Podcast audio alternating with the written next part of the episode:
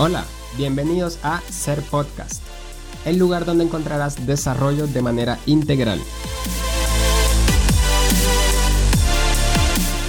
Estaremos charlando de liderazgo, crecimiento personal, finanzas, espiritualidad y todo, absolutamente todo lo que tenga que ver con avanzar, con sacar lo mejor de nosotros.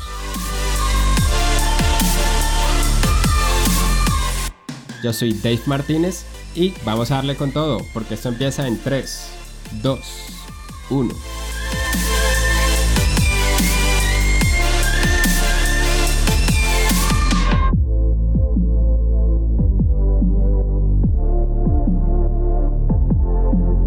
Bueno Richie, muchas gracias por estar aquí. Es para mí un gusto tenerte aquí conmigo. Eh, para los que no lo conocen mucho, Richie es un emprendedor de Costa Rica. Eh, también tiene un podcast que es súper recomendado. Se llama Cordero y habla también acerca de moda y espiritualidad. Así que súper recomendado. Por favor, apenas se acabe este episodio en la plataforma en la que estés escuchando, ve y busca ahí Cordero.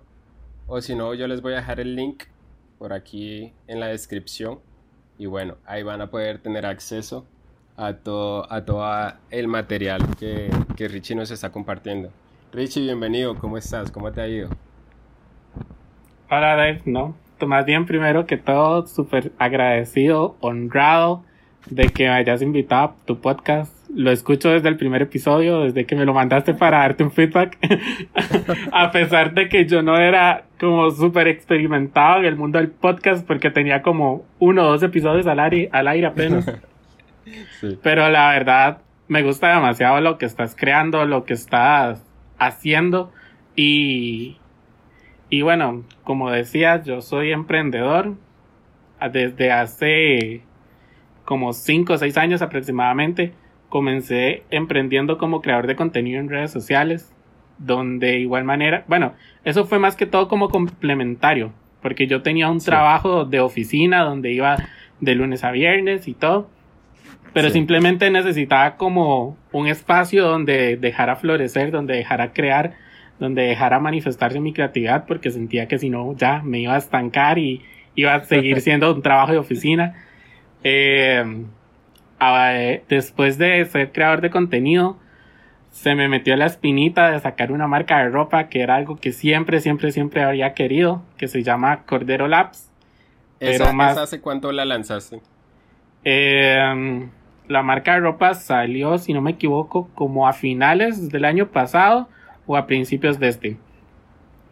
Pero ah, la puse como en un standby, en stop, durante esta cuarentena porque siento que vender ropa en este momento no es como algo de primera necesidad. Entonces prefiero como en lugar de gastar energías en algo que sé que ahorita no se va a mover como tal, prefiero gastar energías en decir a la gente, ok, tenemos gente que se está muriendo por el coronavirus, tenemos lo del Black Lives Matter, entonces prefiero enfocar esa energía en decirle a la gente, ok, apoyamos estas causas, si vos ibas a comprar una prenda de mi marca, gastalo en ayudando a la gente y cosas así. Y además de eso, hace tres semanas más o menos, bueno, para los que no me conocen, yo tengo una novia de hace cuatro años que se llama Andre, que rajado es lo mejor que me ha pasado en esta vida. Andre, digamos, ella hace como cuatro años también, eh, ella estaba pesando 125 kilos y solamente tenía 20 años. Entonces al ella enterarse de eso se asustó demasiado, cambió su estilo de vida, se hizo completamente saludable, ha bajado más de 40 kilos y por todo ese proceso que ella ha pasado, ella quiso compartir con demás gente el bienestar y, y el estilo de vida que ella estaba llevando con demás gente. Entonces juntos emprendimos un proyecto que se llama Chimichurri que son paquetes de ensaladas nutricionales hechas por Andre con una nutricionista. Entonces, digamos, es como demasiadas cosas que están sucediendo ahorita.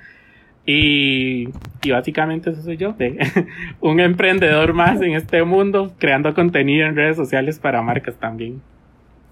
Ok, ok, genial, genial. Me parece, me parece súper super valioso esa capacidad de reinventarse en este momento que estamos atravesando todo eso. Y también es de mirar como las, las necesidades del mercado, ¿no?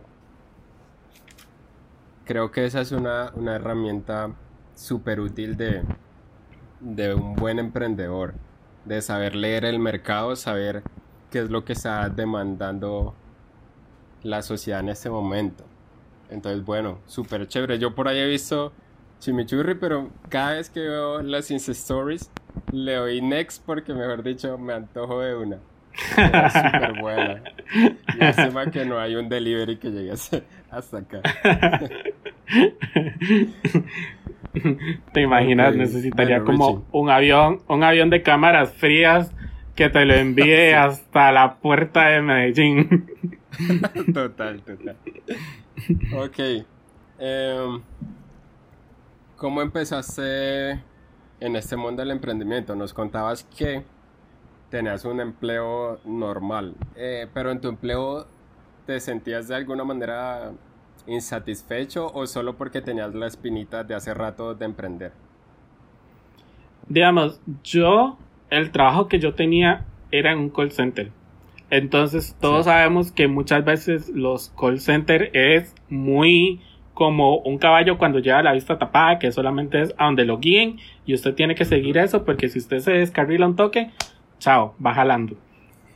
Entonces, en cierta manera, yo me sentía como demasiado demasiado cohibido, demasiado como demasiado estripado a, que no podía ser yo mismo, a pesar de que en el trabajo nos daban muchas libertades y demás. Pero yo desde, no sé, yo creo que desde siempre he tenido la espina de que yo siempre he dicho, yo no quiero trabajar para alguien más, sino que quiero trabajar en algo que sea mío, algo que yo pueda sentir que sea mío, el que yo estoy luchando por eso, porque sé que eso me da frutos y los frutos que yo quiero y los frutos que yo necesito. Y no quiero decir que en un trabajo de oficina eso no se pueda lograr, pero a la hora de vos ser más flexible y tener eh, el control de tu tiempo, te hace la libertad de poder decir, ok, esto es lo que quiero hacer y esto es a lo que voy a llegar. Cuando yo me comencé a sentir así, yo, di, yo dije, yo necesito hacer algo porque necesito necesito más libertad, necesito ser yo.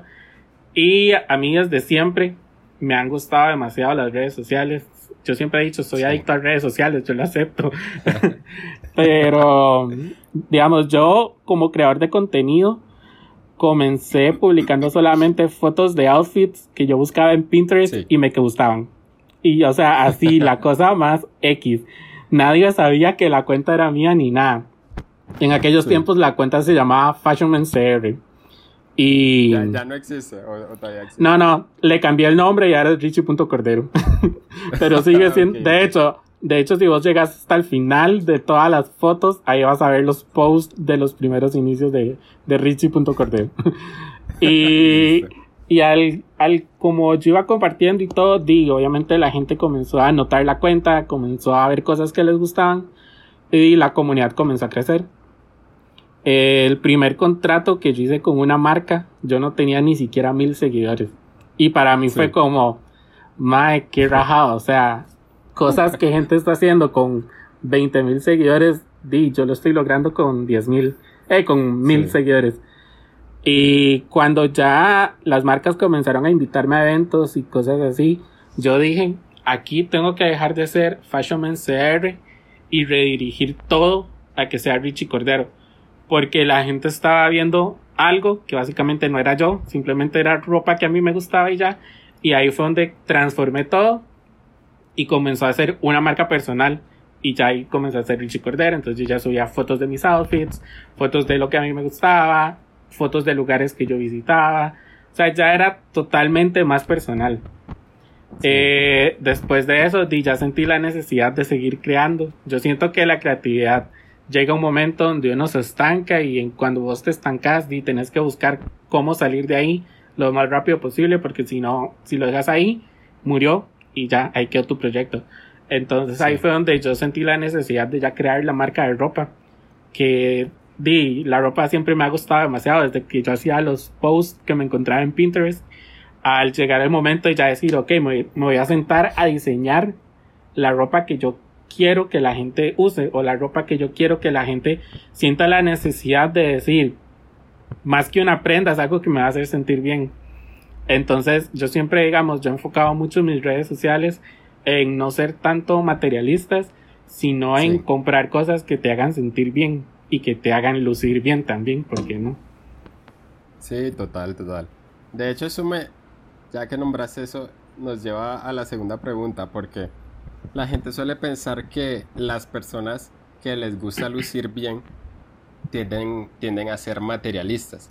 Pero para ti, eh, ¿cuál sería como el punto de equilibrio que podemos encontrar? Un punto de equilibrio sano, llamémoslo así, entre el siempre tratar de lucir bien, pero no caer, digamos, en este juego del materialismo.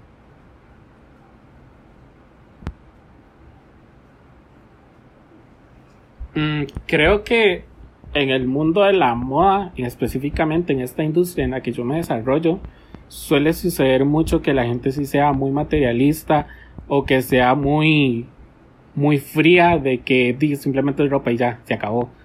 Pero yo creo que esa misma actitud es lo que ha hecho a grandes empresas de fast fashion a llegar a contaminar el planeta de la manera en que está. O sea, para construir un jeans se necesitan casi 60 litros o 60 galones de agua. O sea, solamente un jeans. ¿Cuántos jeans tenemos nosotros en nuestro armario? Eso equivale a demasiados galones de agua, demasiada basura que está en los mares y todo. Entonces, digamos, esas cosas que yo me llegué a informar poco a poco son las que me hicieron ver la realidad de lo que estaba creando una industria. Entonces ahí le di otra vez de nuevo vuelta al enfoque que yo estaba llevando en redes sociales y comencé a a, promover más el uso de, de diseñadores nacionales de ropa local.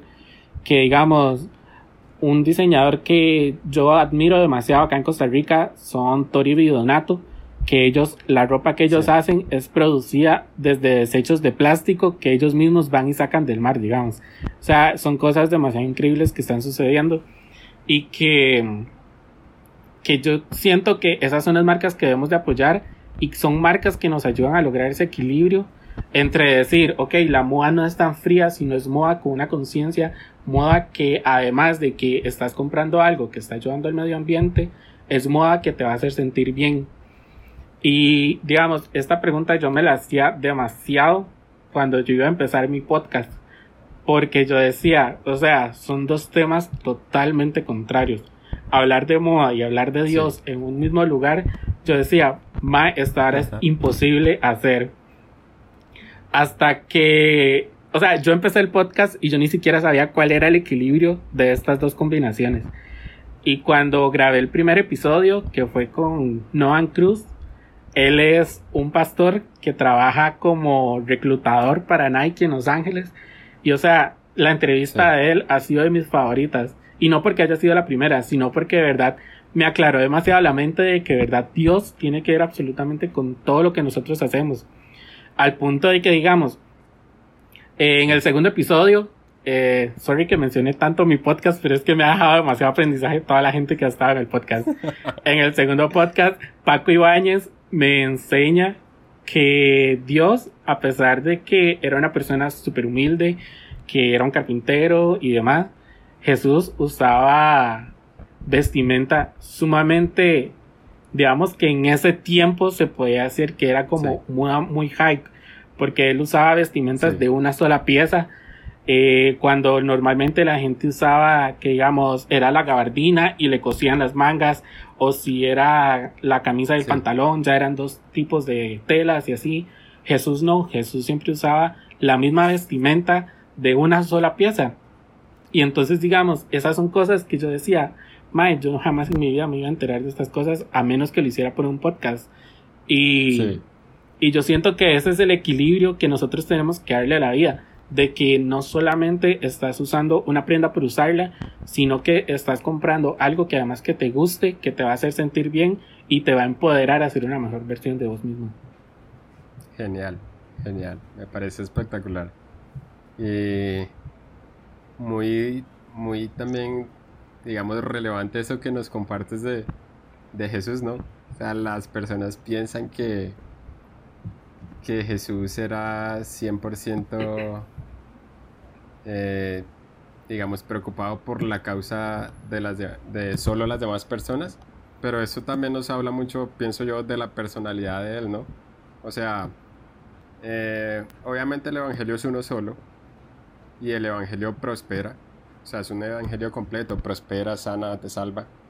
No es solamente el Evangelio de la prosperidad, pero también nos habla de que los hijos de Dios están siempre para ser cabeza y no cola, ¿no?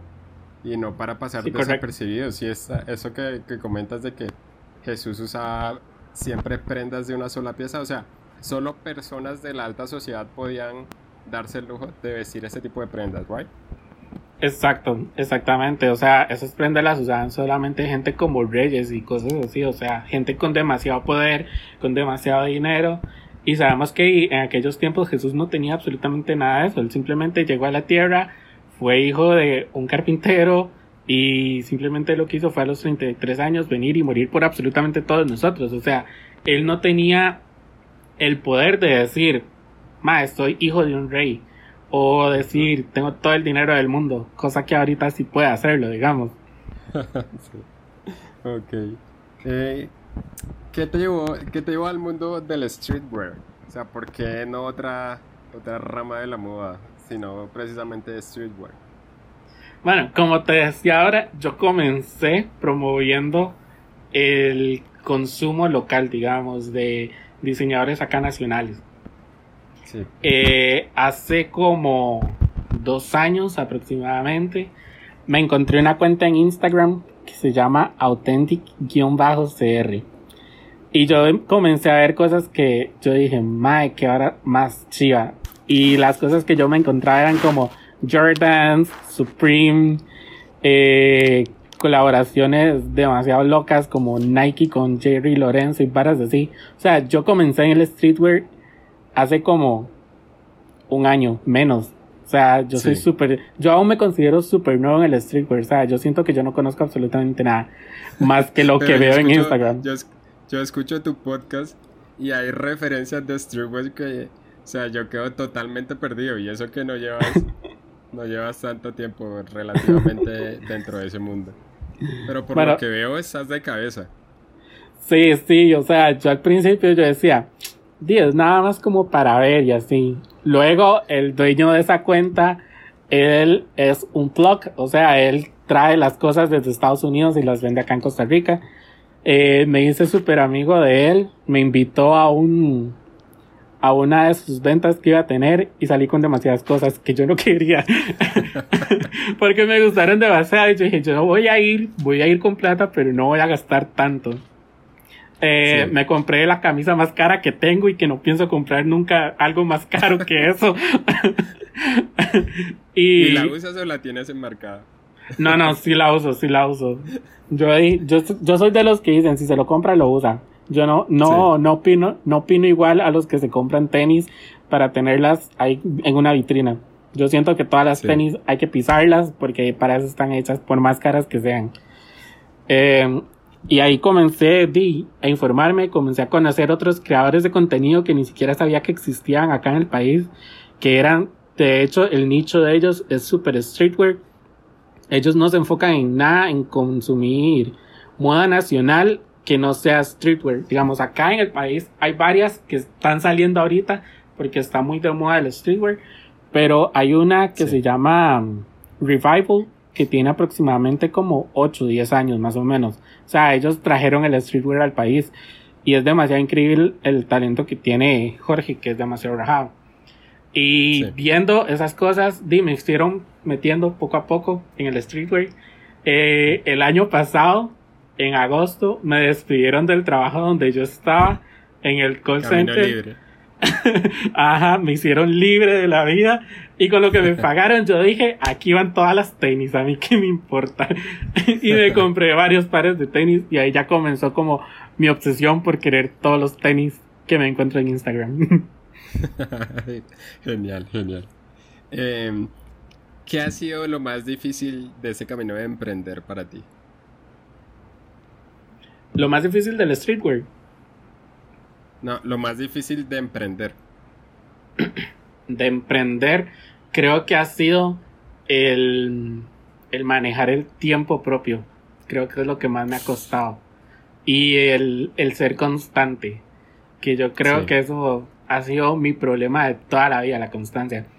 Porque yo siento que lo único que he logrado ser totalmente constante ha sido en el perfil de Richie.cordero. Porque digamos, con Cordero Labs al principio me costó demasiado lograr a, tener una comunidad que yo sintiera que estaba siendo receptora del contenido que yo estaba creando.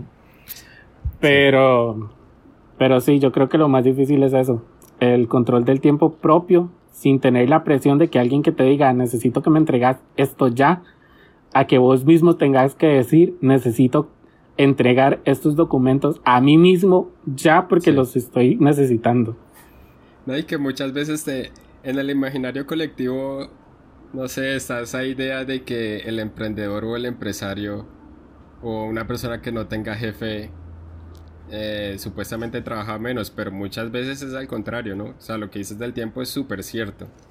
Yo he tenido oportunidades y también he visto casos de, de gente emprendiendo que literal están trabajando en su emprendimiento de 7 de la mañana a 10 de la noche. Cuando toca trabajar duro, a veces también siguen derecho.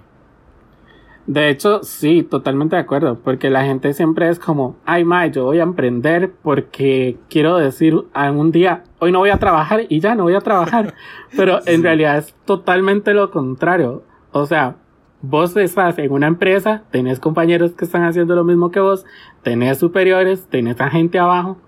En cambio, vos emprendiendo, sos la única persona. O sea, vos tenés que hacer absolutamente todo.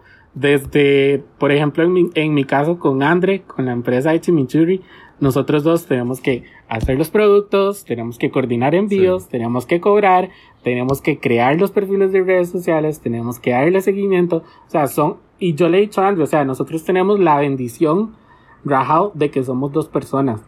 Porque si fuera solamente ella o si fuera solamente yo, o sea, esta cosa no sale adelante.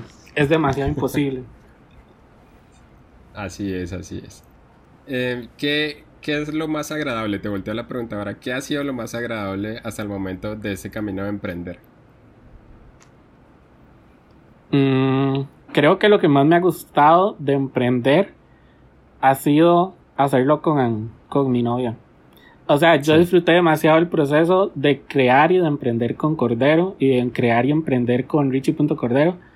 Pero creo que Chimichurri ha sido como el emprendimiento más placentero que tengo. Porque, digamos, por nuestros trabajos anteriormente, el trabajo de Andre y el trabajo mío chocaban demasiado en horarios. O sea, yo en el call center a veces tenía horarios de 12 de medianoche a 7 de la mañana. Y ella a las 7 de la mañana casi que iba entrando al trabajo, salía de noche, entonces básicamente casi que nos veíamos un día a la semana. Entonces yo siento que durante todo el proceso que llevamos en ese tiempo de casi vernos solamente un día a la semana, estamos viendo como toda la retribución, recompensa, de cierta manera, de poder invertir demasiado en el tiempo de nosotros de que ahora di, nos vemos más días a la semana, a pesar de que estamos trabajando, los dos disfrutamos demasiado lo que estamos haciendo. Estamos literalmente, nuestra pasión es lo que nos está dando de comer ahorita.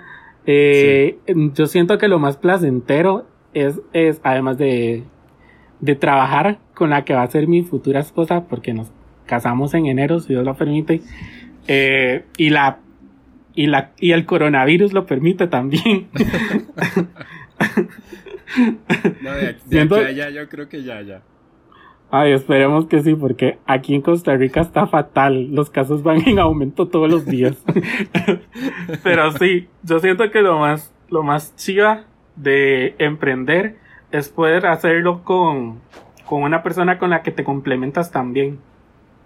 Sí, total. Genial, me parece genial tres consejos que le darías a una persona que, sienta como esa espinita de, de, su llamada, que se sienta llamado a emprender. Eh, creo que una de las cosas más importantes es sin importar cualquiera que sea eh, la rama de su emprendimiento, es informarse. Muchas veces la gente piensa que lo sabe todo. Yo pensaba que yo lo sabía todo sobre marketing, sobre redes sociales, porque tenía demasiados años trabajando como creador de contenido. Y cuando comencé con, con Chimichurri, me di cuenta que me hacían falta demasiadas cosas por saber. Eh, entonces yo creo que lo primordial es informarse, estudiar demasiado. Tenemos, en el siglo XXI tenemos la facilidad de que está YouTube. En YouTube está absolutamente todo lo que usted necesita saber sobre esta vida. Hay demasiados cursos buenísimos que puedes pagar en, en páginas. Está Creana, Doméstica, Skillshare. O sea, hay demasiadas facilidades que tenemos para aprender demasiado. Otra sería que lleven una agenda. Así sea que tengan que apuntar cinco minutos para ir al baño, hágalo, porque es tiempo que vale oro, literal. Eh, yo, yo tal vez no tengo una agenda escrita como tal, pero en la misma aplicación que utilizo para programar los posts de Instagram, la uso para, para llevar como mi tiempo bien controlado y otra sería disfrutarlo. Hay mucha gente que lo hace simplemente por, por decir... Por el afán, por el afán Exactamente, exactamente. Hay mucha gente que dice, May, yo voy a emprender porque quiero tener mi propio dinero. Y no es así, o sea, los primeros, los primeros meses es súper duro porque es demasiada la inversión que uno tiene que hacer, tanto de tiempo como de dinero. Y siento que es saber emocionalmente, ¿no? Sí, claro, demasiado. O sea, hay momentos en los que vos decís, quiero dejar esta vara ya botada porque ya no aguanto más. Hay como hay momentos que decís, necesito que sea tal día para ir a producir lo, lo que yo vendo. Y digamos, a nosotros nos pasa así. Los lunes es el día que nosotros entregamos todos los productos. Lunes a las 3 de la tarde nosotros ya, ya no damos porque hemos pasado todo el fin de semana produciendo todo lo que tenemos que entregar el lunes. Entonces, los lunes en la tarde nosotros, digamos, los, los domingos de la noche, que es como el día ya más cansado para nosotros, nosotros somos como, ma, ya no quiero hacer esto, estoy demasiado cansado y si así va a ser por el resto de la vida, busquémonos otro trabajo. Pero los lunes cuando comenzamos a ver la gente compartiendo en historias, cuando les llega el producto, que nos dan una retroalimentación demasiado buena, que la gente nos dice como, el producto de ustedes me cambió la vida porque era de verdad lo que yo necesitaba para cambiar un estilo de vida saludable. Y digamos, las palabras de afirmación de la gente es lo que ha hecho que nosotros sigamos adelante, ¿verdad? La gente que, que siempre te da un buen mensaje es la gente que, que hacen que el proyecto siga adelante. Aunque nosotros no tengamos fuerzas, de ahí vamos a estar siguiendo. Genial, genial. Entonces, uno, ser enseñable. Dos, eh, tener mucha orden y tres, disfrutar lo que haces. Sí, eh, exacto. Eh, ¿cómo, crees? Bueno, parte de eso lo hablamos, lo hablamos al inicio, pero quisiera que profundizáramos un poquitico más. Nos quedan todavía creo que unos 10 minuticos más o menos. Acerca de cómo se relaciona la fe con la moda. ¿Qué piensas al respecto? ¿Cómo, cómo crees que, que, podemos combinar estas dos cosas. Como te decía ahora, yo siento que Dios tiene que ver con absolutamente todo lo que vos hagas. O sea, ya sea que estés trabajando como yo en un call center antes o que estés emprendiendo, eh, Dios tiene que ver absolutamente con todo. O sea que de, de, algún modo, digamos que cuando Dios está en tu vida, ningún aspecto de tu vida es banal. Exactamente. De hecho, eh, en uno, sorry que lo mencioné tanto, pero es que tengo que decirlo, en uno de mis podcasts, eh, yo hablaba con la diseñadora Sofía Proti. Ella no es una persona cristiana, digámoslo así. Ella cree en Dios, practica la religión que practique. Eh, para mí es irrelevante la religión que la persona tenga en mi podcast yo siempre he dicho, si usted cree en Dios, las puertas están abiertas, sea cual sea la religión que se practique. Me interesa que usted tenga una relación transparente y honesta con Dios antes que una religión. Y, y Sofía me decía que ella ve a Dios en absolutamente todo lo que tiene que ver con su marca. porque ya sea desde la taza de café que ella se toma en la mañana hasta en el diseño de un bolso de cuero que ella esté haciendo. Y creo que nosotros deberíamos de verlo así y no solamente en el ámbito de la moda. Yo sé que yo me desenvuelvo en ese ámbito, pero yo trato de verlo en absolutamente todo lo que yo hago. Y no porque trate de ser una persona que diga soy perfecto y que menos, o sea, soy la persona más imperfecta en este mundo. Y y yo siento que Dios está a través de cada par de zapatos que vos uses, a través de cada jeans que vos uses, a través de cada camisa, de cada jacket, porque es algo que está, que vos estás vistiendo porque está hecho con un propósito, así como cada uno de nosotros está hecho con un propósito. Genial, me parece excelente. Esto que dices de las prendas también, eh, digamos que lo, la excelencia al momento de, crear las prendas. Eh, es que ahora que lo nombraste me recordé que no siempre, digamos, las personas de fe, bueno, no sé exactamente cuál sea tu posición al respecto, pero muchas veces solemos pensar que si soy una persona de fe y tengo una marca de ropa, mi manera de llegarle a las personas hablándoles de Dios es poner alguna cita bíblica en algún en alguna etiqueta o algo. O por ejemplo, exactamente. Digamos, hay mucha gente, hay mucha gente que piensa que la manera de ministrar o de reflejar el Dios que vive en vos a través de una marca de ropa es agarrar una camisa y ponerle con la letra del logo de Coca-Cola Dios te ama. O sea, la gente piensa que es eso. Y, y yo, o sea, yo estoy 100% seguro que no. O sea, sí, tenemos que ser claros con el mensaje que estamos transmitiendo de salvación, pero es que hay demasiadas maneras en las que vos tenés que desarrollar tu creatividad para de verdad captar la atención de la gente que no está teniendo una relación con Dios. Sí, muy chiva la camisa que dice Dios te ama y todo, pero te la van a comprar solamente personas que creen en Dios. Y sí, no digo que no debamos enfocarnos en esas personas, pero yo en lo personal me enfoco en personas que no conocen a Dios, porque siento que son las personas que están más necesitadas ahorita. Entonces, digamos, a través de Cordero, mi marca de ropa, eh, los diseños que yo saqué en la primera colección eran súper minimalistas. Lo único que tenían era como el logo y todo era negro. Y la gente me decía, yo quiero comprar este, pero quiero en rosado. O lo quiero en amarillo. Y yo como, sorry, pero es que no puedo. Porque todo tiene un significado como tal dentro de la colección. Y la gente siempre me decía como, mae, fíjate, usted le puso Cordero solamente porque es su apellido. Y en cierta parte sí, o sea, sí es mi apellido y, y sí, se llama Cordero porque es mi marca. Pero yo siempre he dicho que yo le he puesto ese nombre porque además de ser solamente un apellido, di, Jesús fue el Cordero que vino a salvar al mundo. Entonces, en ese aspecto yo le puse como el nombre, al igual que como lo ha hecho Fear of God de Jerry Lorenzo, que es como una de las marcas de streetwear más grandes que hay ahorita. O sea, yo he visto charlas de Jerry Lorenzo en Elevation Church, donde el Mae habla abiertamente de cómo es su relación con Dios y así. O sea, yo siento que eso es lo que la gente necesita ahorita. No alguien que esté diciéndole, es que vos no vas a entrar al cielo porque ese es un pecador. O es que no vas a entrar al cielo por tal cosa. No, o sea, no se enfoque en lo que la gente está haciendo mal. Enfóquese en cómo usted puede hacer que la gente se sienta bien a través de un mensaje de salvación, a través de cualquier que sea su emprendimiento. Así es, me parece genial. Esto, o sea, muchas veces la excelencia habla mucho más de nosotros que lo que pudiéramos plasmar eh, dentro de una etiqueta o algo. Y bueno, obviamente respeto también las otras posiciones, porque por ejemplo, eh, los creadores de, de Forever 21 que son una pareja de coreanos eh, radicados en Estados Unidos desde hace muchos años. Eh, si, si vas a una tienda de Forever, en el fondo de la bolsa casi siempre vas a encontrar alguna cita bíblica, casi siempre es Juan 3.16.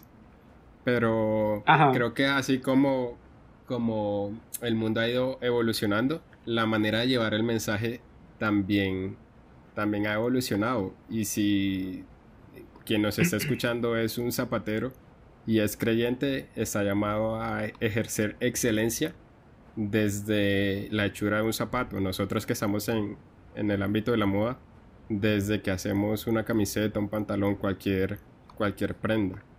Entonces me parece Exactamente. Para ir terminando. no, te quería decir que, digamos, yo soy del pensar de que todo lo que vos creas tiene que tener algo que vos les estás compartiendo.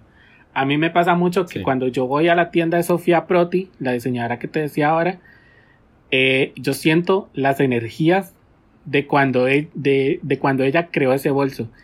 Y es demasiado increíble porque, o sea, cuando yo, yo siento que tengo un bloqueo creativo, yo sé que tengo que ir a cuero, papel y tijera. Porque ahí es demasiado increíble como todo el, concepto que ellos han, han desarrollado en la tienda. Que, o sea, vos sentís la energía positiva de cuando ella creó eso con un fin. Y yo siento que todos tenemos que crear cosas, todos tenemos que estar creando cosas para, verdad, transmitir el mensaje de salvación. Y no llegar solamente en en sentársele a, la par del bus a, un, a una persona y decirle como, ay, ¿querés que ore por vos? Sí, o sea, podemos hacerlo y está bien que lo hagamos, pero también tenemos que encontrar qué otras maneras podemos alcanzar más gente en respecto a lo que está sucediendo en el entorno ahorita. Así es, así es. Eh, nómbrame tres emprendedores, empresarios, como lo quieras tomar, que, que admires mucho. Que por lo que veo van a ser eh, producto nacional. Básicamente, un, el, digamos, dentro de mi top, top, top está Jerry Lorenzo. Me encanta demasiado, demasiado. un poquito, yo conozco el trabajo de Jerry hace algún tiempo, pero hay gente que, que no sabe, o sea, especialmente él, ya que lo nombraste. Cuéntanos un poquito de él sé que ha usado demasiado el mensaje de salvación a través de sus prendas como para que en una colección el soundtrack de su lookbook fuera Oceans. Entonces en el fondo salía cantando Taya Smith.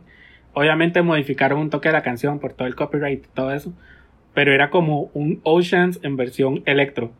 Entonces era demasiado increíble el cómo él llegaba a alcanzar a aún más gente a través de lo que él está diseñando.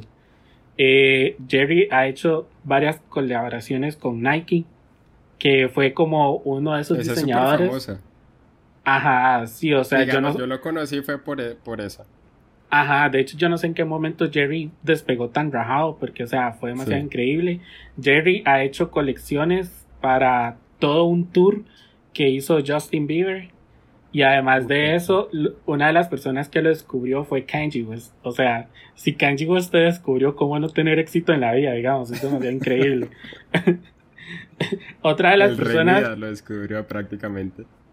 Ajá, exacto. Otra de las personas que admiro demasiado por el trabajo que hacen acá en Costa Rica son Toribio y Donato. Son dos diseñadores nacionales que antes hacían sus trabajos por aparte, decidieron hacer una alianza, se unieron y comenzaron a crear esta colección que te decía, de que todo lo que ellos hacen es de productos de, de plástico que sacan del mar aquí en Costa Rica. O sea, es cosa con demasiada conciencia. Ellos sacan el plástico, lo transforman en tela y hacen productos increíbles.